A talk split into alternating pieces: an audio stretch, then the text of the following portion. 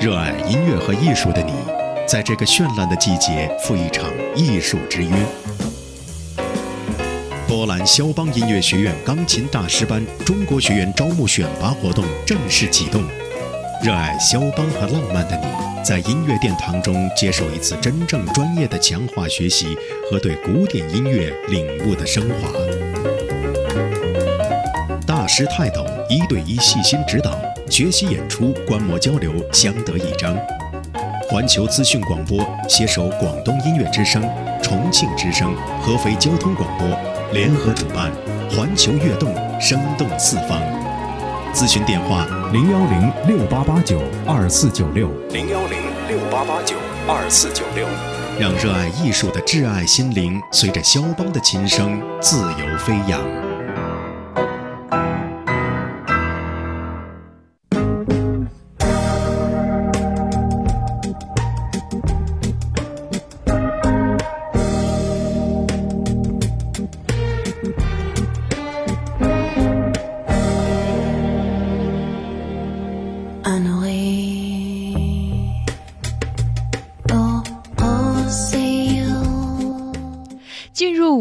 夏天的味道越来越浓，有些影片属于冬天，而有些注定有着更加浓烈的色彩。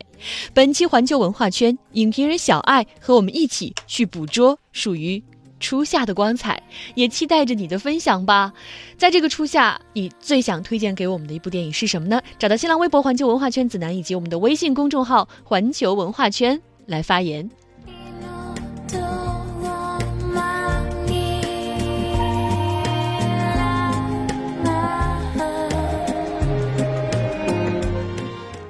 电影一定是有自己的色彩属性和自己的季节属性的，呃，有一些电影呢适合和爱人在这样一个美好的夏季一起看，有些电影适合在寒冷的冬日抱着暖炉躲在被窝里面 一个人去享受那样一份孤寂啊。那在这样一个美好的初夏季节哈，我们请来影评人小爱来到环球文化圈，和我们一起带来他的分享和推荐。呃，小爱这几天一直在看你的公众号小爱聊，呃，里面。一上来就给我们推荐了几部和初夏，你是这样说的吗？适合在初夏看的电影。对对对，就所以在初夏里的一部电影。所以在你的心目中，电影它是有非常强烈的季节属性的吗？嗯，其实可以，如果想找的话，其实是可以找得到的。你上次在推荐春天的电影的时候，哈，讲到了一些，比如什么一条安达鲁狗啊，比如说像一些这种。有点，你对我是真爱，有点重口让人接受 不了的电影的时候，我就在想，这些电影真的适合在春天看吗？也许更适合在冬天吧。嗯，就是因为冬天太冰冷了，你要是再加上一些比较沉重的话题的话，可能消化不了。嗯，然后春天的时候，因为破冰而开，都是阳光照耀，满眼都是绿油油的。那你看一些可能相对来讲比较沉重、比较深刻的话题呢，我觉得还 OK。好吧，呃，如果乱七八糟的理论，对，如果。对小爱的理论一直是反的。之前我曾经问过你啊，说 这个世界就生活已经很不容易了，为什么还要去看那些沉重的话题？为什么你还那么爱像金基德啊？为什么那么爱这些电影大师？小爱会说：对啊，看了他们的故事，你会觉得自己的人生好美好啊！再次去感激我们的生活。每个人对于初夏电影的理解都不一样啊。如果你像我一样觉得初夏的时候也应该看一些带有色彩的温情的小情调的电影的话，也欢迎来推荐给我们吧。也不知道多少朋友今天是从环球。环球媒体浏览一直陪伴到现在的呢，我又来了，我是子楠，找到新浪微博环球文化圈子楠以及我们的微信公众号环球文化圈来发言吧，来跟我们推荐你看过的，呃，你最爱的适合在初夏的时候看的电影哈。你看，我觉得初夏是一个很美好的时节，嗯，呃，我们老说北京没有春天嘛，春天转瞬即逝了，呃，那夏天又没有。完全没有到炎夏，又没有到那么热的时候，初夏，想到初夏，你会有什么样的意象出现呢？在脑海里，我就觉得初夏就是一个特别肆无忌惮，然后甩开各种约束的一个季节。你看小时候就是夏天来了，就是穿裙子。嗯，可以可以吃西瓜，对，冰棍儿。我们是 以谁第一个穿裙子来界定 夏天是不是到来的？真的真的就是特别就是特别期盼的一个季节。你会是那个第一个穿裙子的姑娘吗？我真的是，哎，我觉得你一定是真的，因为你你是我我嘉宾里面第一个穿裙子的。嗯，对，基本上我现在是一年四季很少穿长裤了。嗯，但你穿裙子很美啊。嗯嗯，这个接不上话。对，对你应该说，我也觉得是，所以一直穿裙子，好吧。好吧，今天一起聊聊关于初夏的意象啊，大家也可以来跟我们分享你爱的电影。家庭主妇张妮说了，欢迎小爱姐姐，《花神咖啡馆》是什么呀？没有看过哈。哎，她一下说出了我们今天为大家带来第一部推荐。刚才在说初夏电影的时候，小爱为我们带来的就是这一部。花神咖啡馆，嗯，乍听这个名字呢，你会想到那座著名的咖啡馆在巴黎，它是 它是无数人要去朝圣的地方，嗯，而且在很多的电影作品里面。都会出现它，像午夜呃，情迷午夜巴黎啊，等等这种特别特别法国的片子里面，一定会有花神咖啡馆儿，它被无数的人提提起啊，包括像萨特和波伏娃的故事。所以我们有听众留言说，一听到花神咖啡馆，还以为讲的是萨特和波伏娃的故事，但其实并不是。对，其实这个片子和和咖啡咖啡馆没有什么半毛钱的关系。标题党，我都忘记它里面有没有就是主人公要喝咖啡的这个。我我记不住了，但是基本上这个片子的片名和影片的故事的内容是没有关系、没有直接关联的。嗯，标题党。但是，但是它给你一种调性，就是你一听子楠，你会不会觉得说，哎，这是一个挺文艺的、挺小清新的一个电影？一听到花神咖啡馆的第一印象，真的就是我刚才说到那部《情迷午夜巴黎》，我以为会是那种调调的。那是很文艺嘛，对吧？就是很意识流、很文艺的。啊，其实这个影片呢，它是一个特烧脑的一个影片，嗯，高智商，你是真的是一遍真的不一定能看懂哦，嗯，但是这个导演很特别，这个让马克瓦罗他是在加拿大出生的一个法国人，那他呢，其实我觉得脑洞是非常深的，很聪明的一个人，所以他其实他之前拍的片子，比如说《爱别离》啊，还有之前的一些作品。作品不太多哈，但是每一部出来都是很棒。那他以前的一个特点就是他很喜欢长镜头，他很喜欢文艺调性。所以呢，在这一部很烧脑的电影当中呢，他是把他很擅长的这种文艺片的气息呢，把它装点到这个很烧脑的高高智商的影片当中。所以其实我之前一直在介绍《花神咖啡馆》，我会给他加上一个标签，就是呃史上。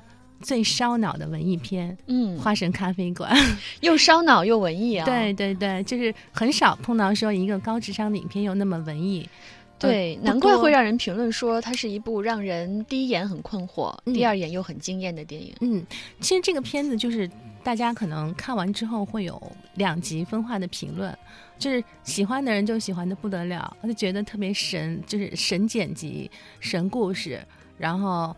神结构、神表演、神音乐，各种神。但是不喜欢的人呢，可能会说：“哎呀，让马克·瓦雷有点做作，他就是喜欢玩炫技，就是喜欢想去炫耀他的高智商。”就大家感受会不一样。但是对于我来说呢，其实我特别喜欢就是平行蒙太奇，他用了一个平行的一个剪接手法，两个故事，两个故事。呃，第一个故事其实其实它是它是这样子，它是简单说，它就是两条线。两条故事线，它发生在不同的时空，呃，但是呢，它这个故事的叙事呢，它是把两个故事把它剪碎了，重新做一个时空的一个重组。如果你看过你你如果喜欢诺兰系的话，如果你看过《记忆碎片》的话，你对这样的手法应该不是太陌生。嗯，呃，那么就是其实它这也是一样，但是它在整个这个故事的就是呃核心的这个信息里面呢，它又和诺兰系又不太一样。其实它讲的还是一个特文艺、特小女人、特法、特法国、特浪漫的一个。故事就是其实是双生火焰和灵魂伴侣的故事哇，对对，他还蛮双生火焰灵魂伴侣。不知道想到这样的词，你会在想什么？每个人都渴望能够碰到自己生命中的那一个。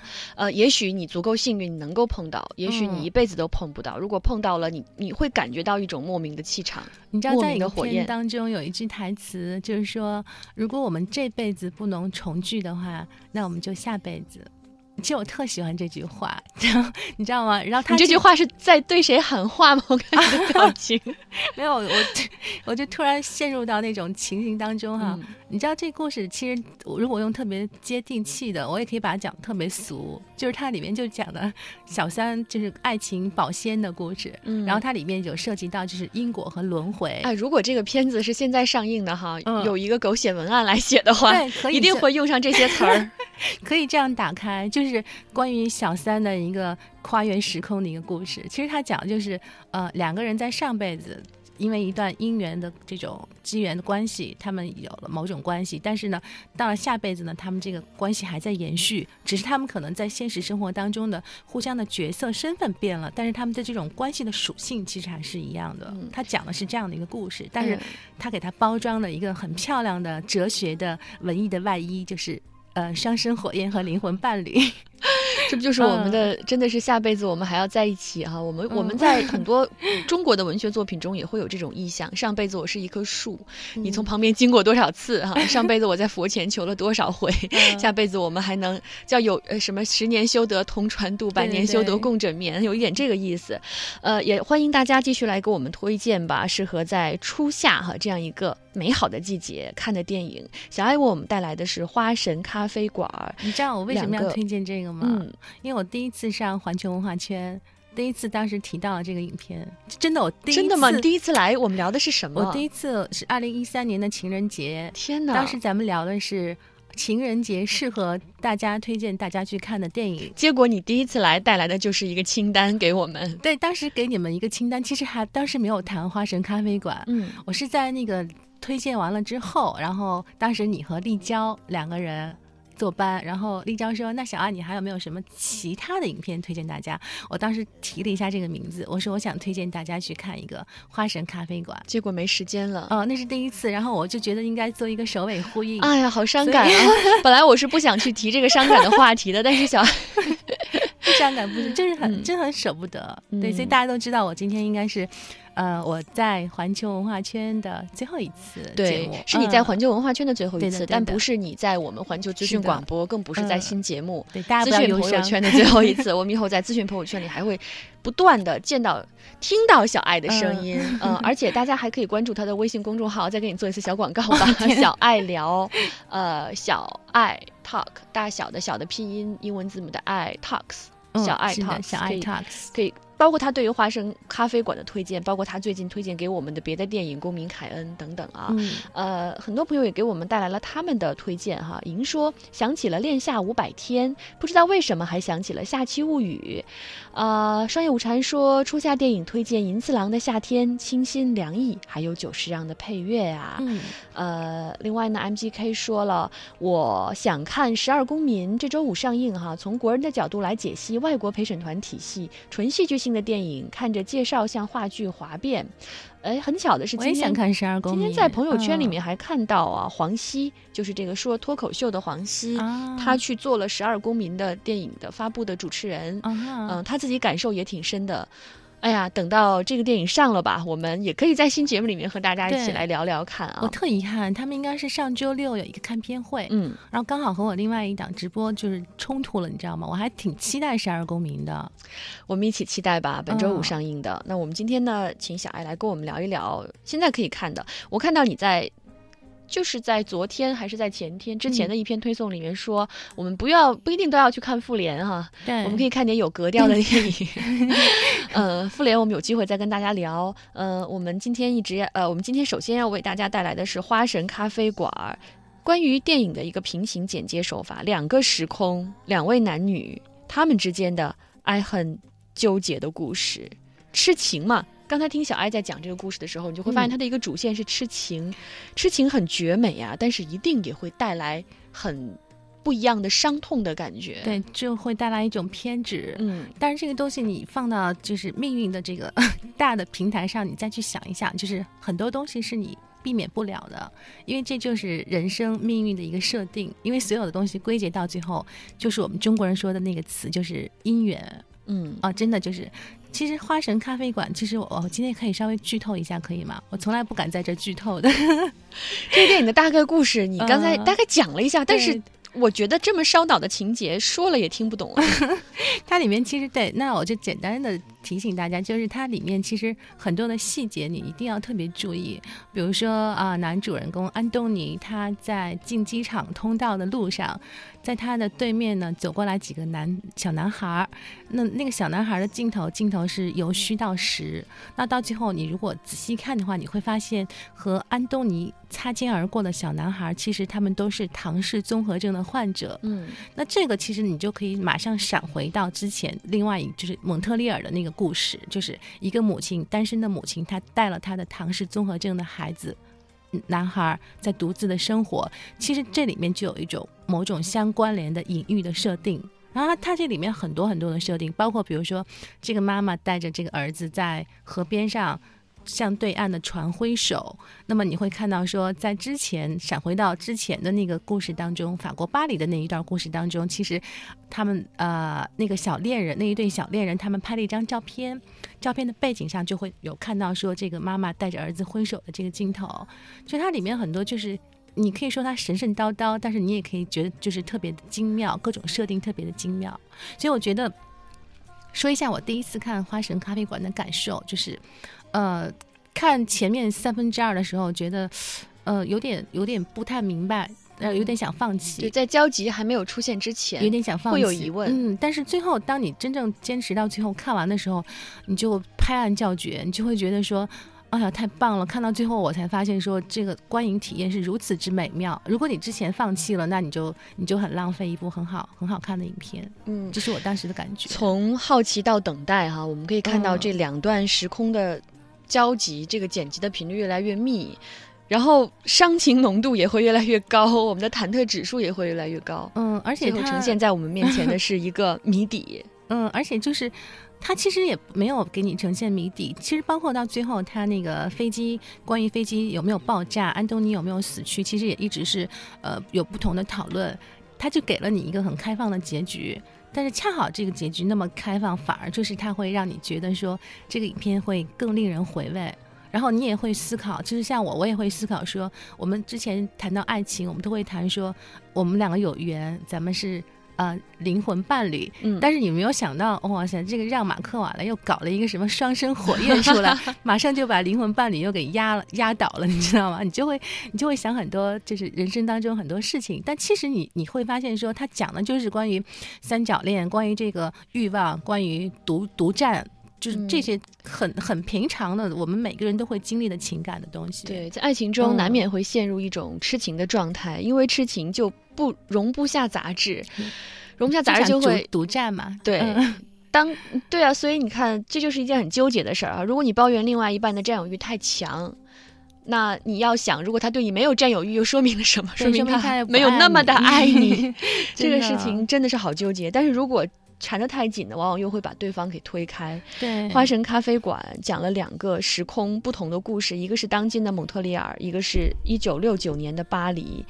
一对男女之间的情爱痴缠，嗯，爱情哈，历史已经有很多注脚了，但是花神咖啡馆依然还是拍出了新意，嗯，而且我自己特别感兴趣的是这个女主角，嗯，你是说妈妈还是还是他是那个对妈妈嘛？我想我想问你的是，Johnny Depp 的对张张 Depp 是你是你是你的男神之一吗？Johnny Depp 不是我还不算是啊，不是。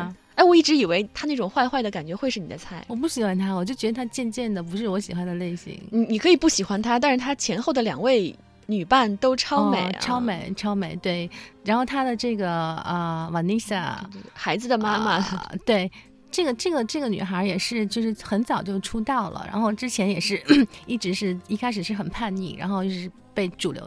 主流的这个观众社会所接受，一路以来其实也是，不管是演技还是颜值，都是特别受追捧。但是呢，在她演《花神咖啡馆》之前，其实我对她的印象还更多的是 Johnny Depp 的女朋友或者老婆。但是我看了这个《花神咖啡馆》之后，我发现她演的真的很好。嗯，他的演表演特别丰富，特别有层次，而且因为他有很多内心戏。很多是，其实你更多的是根根据他的微笑啊、眼神啊，然后表情啊、肢体动作，你去感受他的那种纠结和那种痛苦。所以我觉得他看完这个，我发现说啊，也许说不定以后要说啊，Johnny Depp 是 Vanessa 的男朋友或怎么样，真的真的是可以的。你看，对，从某种意义上来说，哈，花生咖啡馆它就是一个文艺气质版的《盗梦空间》，这是小艾你说的。你说你可以错失整场电影，但是不。不可以错过不经意间在荧幕上划过的一个闪回镜头，对，这太难了呀！要么就是先听你给我们讲一讲哪些镜头是不容错过的，要么就是翻来覆去的把它看很多遍。我真的会。不好意思，我真的是翻来覆去的看了好几遍。它其中就是确实是有一些镜头，而且特别是我提醒大家，比如说那个，因为这里面一直会出现男主人公安东尼坐飞机进机场坐飞机的镜头。其实如果你不经意的话，你就不会意识到说很小很小的一个细节，就是飞机在空中飞翔的时候，好像是有一个引爆点，但是在整个那画面上就是很小很小的一个圆点。你可能有的人看到它是不是飞机爆炸了，有的人会觉得那可能是太阳或者怎么样，就它很多地方它就是不着痕迹的。嗯，所以我为什么说，呃，很多中国所谓标榜自己是文艺片的导演，我我有时候觉得就是你们还是距离大师太远了。不好意思，我真的是一直在这样讲。我就是文艺片，我觉得最关键的是你很多东西你不需要通过你的台词和语言来来呈现，你就是通过。画面通过你的剧情，通过演员的表演，通过某一个关键道具、某一个转场当中的某一个细节，大家自然而然就能捕捉到了。那捕捉到之后，观影的体验是非常美好的。但是你看，比如说之前谈到那个小闯入者，我就一直在都在问我闯入者。我觉得闯入者最大的问题就在于说又躺枪了，这是没办法的事儿。他他用用力了，就是一直在告诉大家，试图去通过演员的台词去告诉大家一些东西，其实不必要。所以在看花神咖啡馆的时候，呃，仔细的看，你一遍一遍的看，你会发现每一次看，你就会发现一个新的一个让你觉得很惊喜的地方。或者导演可能是怕你看不了那么多遍，看不了那么仔细，发现不了他的良良苦用心，所以要用更直白的方式把它表现出来。对，但是。其实观众都是很聪明的，我觉得你作为编剧和导演，你一定要永远记得，就是其实观众永远比我们聪明一百倍、一千倍，所以你一定要力图让你的影片干净利落，但是在那个表意上面不要，就是不要靠台词，因为电影它是一个画面的艺术、视觉的艺术，就是在一九二七年之前都是默片，但是大家没有听任何一句台词，同样是可以把这个电影故事看懂。为什么？因为电影的表现手法，它不是像电视剧一样是靠台词的。嗯，对。哎，这让我想起了上次金基德来的时候，你主持的那个活动。嗯，呃，你为我们推荐了一部《空房间》。空房间。男女主角，男主角自始至终没有一句台词。嗯，女主角直到最后有一句“我爱你”。